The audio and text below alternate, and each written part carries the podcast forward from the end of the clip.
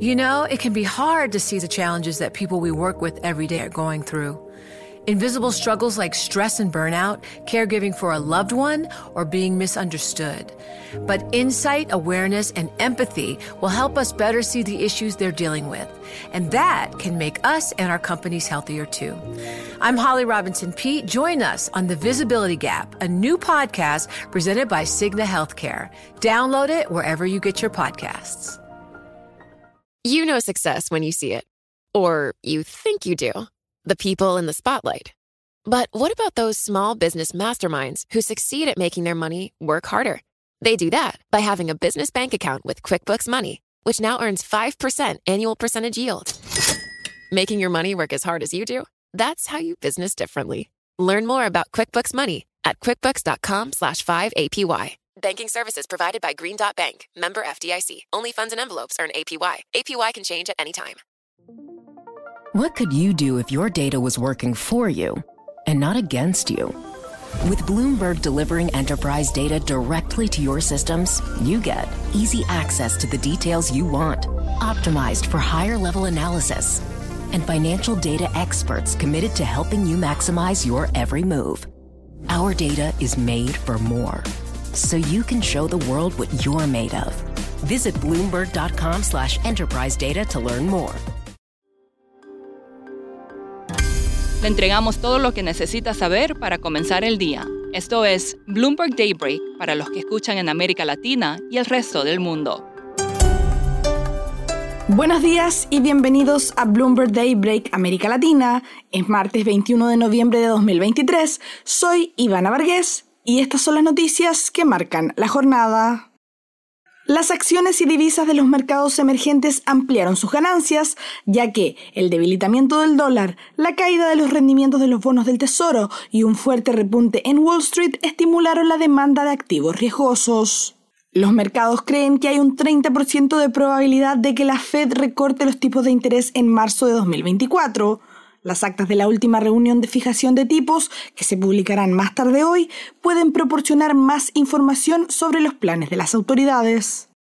Y en noticias sobre inteligencia artificial, los inversores de OpenAI todavía están intentando que el cofundador Sam Altman vuelva a ocupar su puesto en ChatGPT. La compañía dijo que está en intensas discusiones para unificar la empresa después de que la mayoría de los empleados amenazaron con renunciar si Sam Altman no regresa como director ejecutivo. El jefe de Hamas dijo que su grupo estaba cerca de alcanzar un acuerdo de tregua con Israel a través de la mediación catarí, sugiriendo que las conversaciones sobre la liberación de algunos rehenes retenidos por el grupo militante están avanzando. Yéndonos a América Latina, la brasileña Petrobras está bajo una presión cada vez mayor para cambiar su estrategia de precios e inversión a medida que crece la insatisfacción con el director ejecutivo de la compañía dentro del gobierno del presidente Lula da Silva. En Chile, Codelco planea gastar 720 millones de dólares adicionales para convertir su importante mina de cobre Chuquicamata de una mina a cielo abierto a una mina subterránea.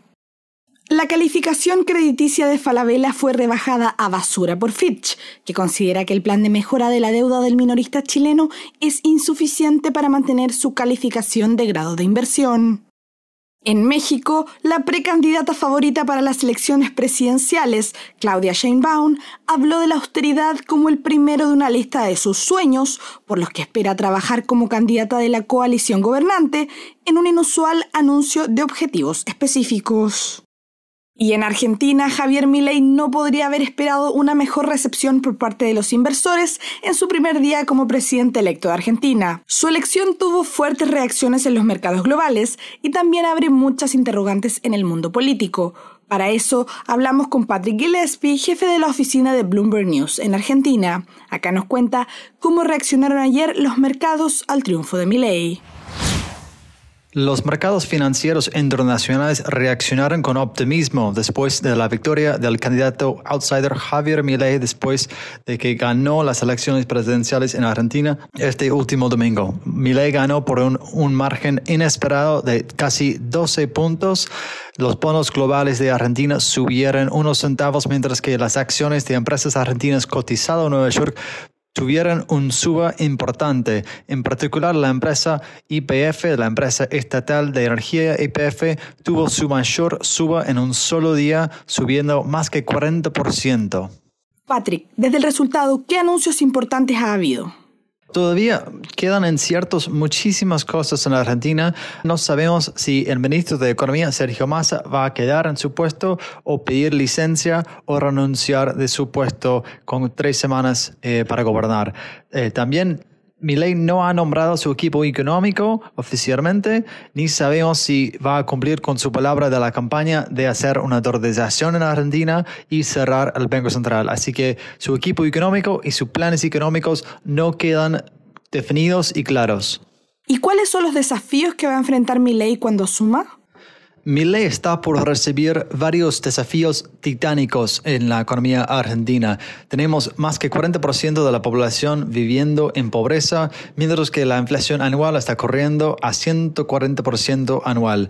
Entonces, Argentina no tiene margen para medidas eh, graduales. Eso es algo que Milei ya dijo anoche en su discurso de victoria después de las elecciones.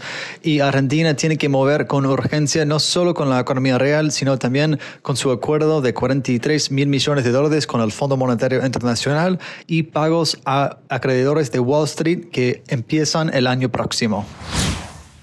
Y esta semana se celebra Acción de Gracias en Estados Unidos y el presidente Joe Biden llevó a cabo una famosa tradición que lleva más de siete décadas el mandatario indultó a un par de pavos llamados Liberty y Bell, en español Libertad y Campana, evitando así que se convirtieran en la cena de acción de gracias de alguna familia. Ahora, la pareja de pavos pasará el resto de su vida sanos y salvos en un centro de cuidado de animales. Eso es todo por hoy. Para más información de Bloomberg News en español, los invito a suscribirse al newsletter 5 Cosas para que inicien el día bien informados. El link está en la descripción del episodio. Soy Ivana Vargas. Gracias por escucharnos. Para conocer todas las noticias que necesita para comenzar el día, revise Daybreak en la app Bloomberg Professional, donde puede personalizar las noticias que desee recibir. También puede suscribirse a la versión solo audio en Spotify, Apple Podcasts o la plataforma de su preferencia. Eso es todo por hoy. Escuche de lunes a viernes Bloomberg Daybreak.